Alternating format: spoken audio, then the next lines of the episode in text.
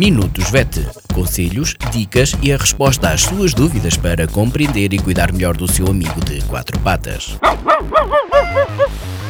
Minutos VET às quartas-feiras pelas 15h20, aqui na sua Vagos FM com a veterinária Ana Neves. Olá, boa tarde a todos. O meu nome é Ana Neves, sou médica veterinária na Clinic Zoo, Clínica Veterinária de Vagos. Bem-vindos a mais uma rúbrica Minutos VET. Esta semana vou falar-vos sobre displasia da anca. A displasia da anca é um problema ortopédico uh, que é das, do, é das doenças mais comuns em cães de grande porte, se bem que pode uh, acontecer também uh, em gatos. Ocorre quando há uma má congruência entre a cavidade do acetábulo, que, que é uma estrutura da, da bacia, e a cabeça do fémur. Um, quando, esta, quando esta ligação, esta articulação não é feita de forma correta, ou porque está luxada ou sub, subluxada, vai provocar uh, com o tempo mudanças degenerativas e inflamação, quer nos ossos envolvidos na articulação, quer na própria uh, articulação. Surge inflamação e surge dor, uh, e normalmente os cães têm a tendência, depois com a dor e com, com o desconforto, a exercer uh, mais força nos membros anteriores, portanto, vão projetar o, o, peso para os membros anteriores, diminuindo a carga nos membros posteriores e com o tempo vai aparecendo também atrofia uh, muscular nos membros posteriores.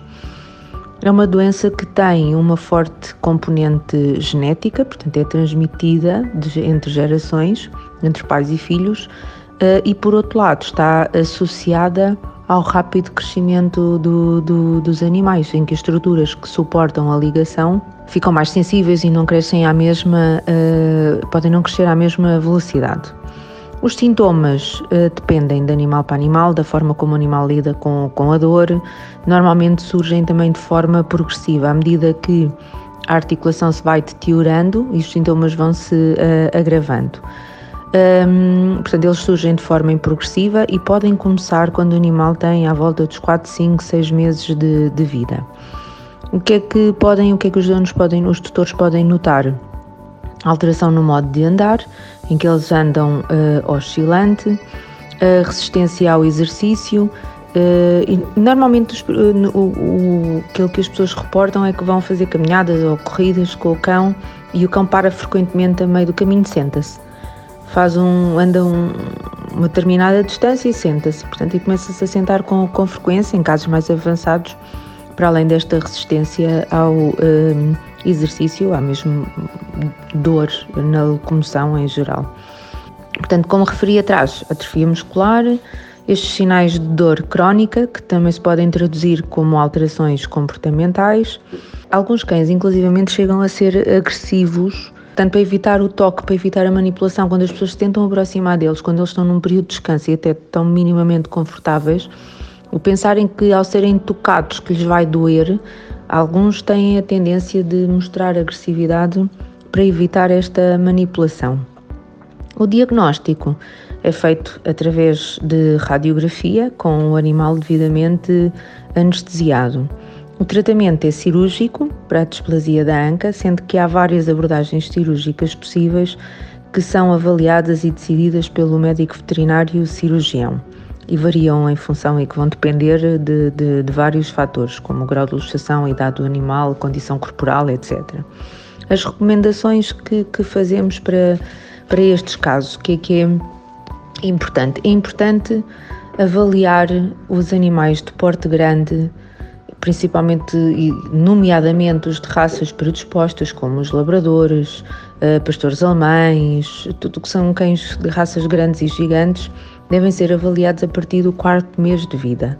Portanto, a primeira radiografia de despiste deve ser feita ao quarto mês de vida. Quanto mais cedo, primeiro porque o animal tem dor, quando há displasia da anca, e portanto para retirar a dor ao animal. E depois, quanto mais cedo for feita a cirurgia, menos alterações há na circulação há na, na, na articulação e melhor o prognóstico cirúrgico, não é? E o que interessa é ter um animal com qualidade de vida ao longo da, da sua vida toda.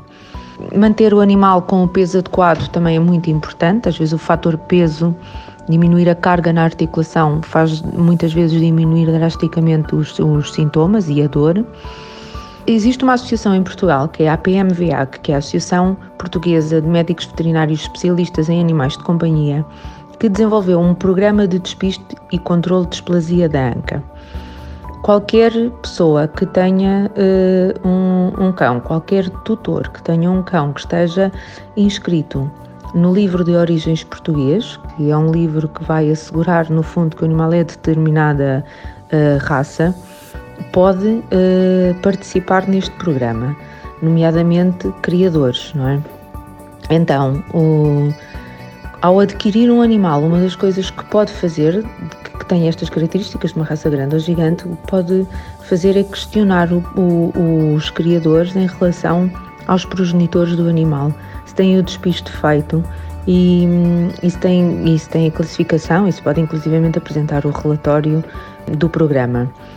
A PMVA que avalia a displasia da anca em vários graus, desde o grau A, que é a ausência de displasia, até ao grau E, que é a displasia severa uh, e grave. E acaba por ser, no fundo, uma forma de uh, assegurar, não, não garantir, não, não há nada que garanta, mas diminuir a probabilidade desse animal vir a desenvolver uh, displasia. O próprio animal também pode ser adquirido, uh, também pode ser por volta do ano de idade, também pode ser participar neste programa e certificarem-se que, que, que, não tem de facto displasia.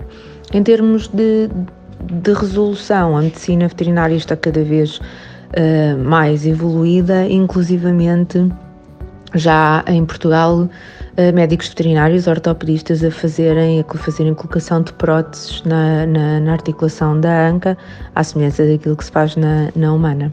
Por esta semana é tudo, obrigada e até para a semana. Minutos VET. Conselhos, dicas e a resposta às suas dúvidas para compreender e cuidar melhor do seu amigo de quatro patas. Minutos VET às quartas-feiras pelas 15h20, aqui na sua Vagos FM com a veterinária Ana Neves.